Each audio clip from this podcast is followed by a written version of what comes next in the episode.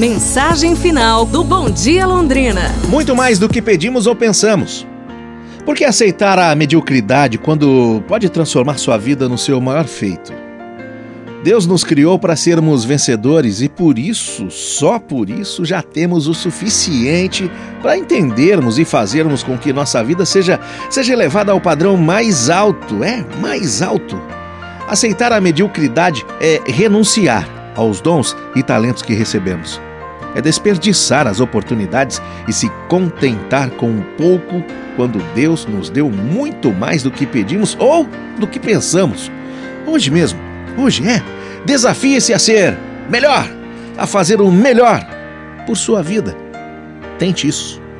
Amanhã a gente se fala, pessoal. Um abraço, saúde e tudo de bom!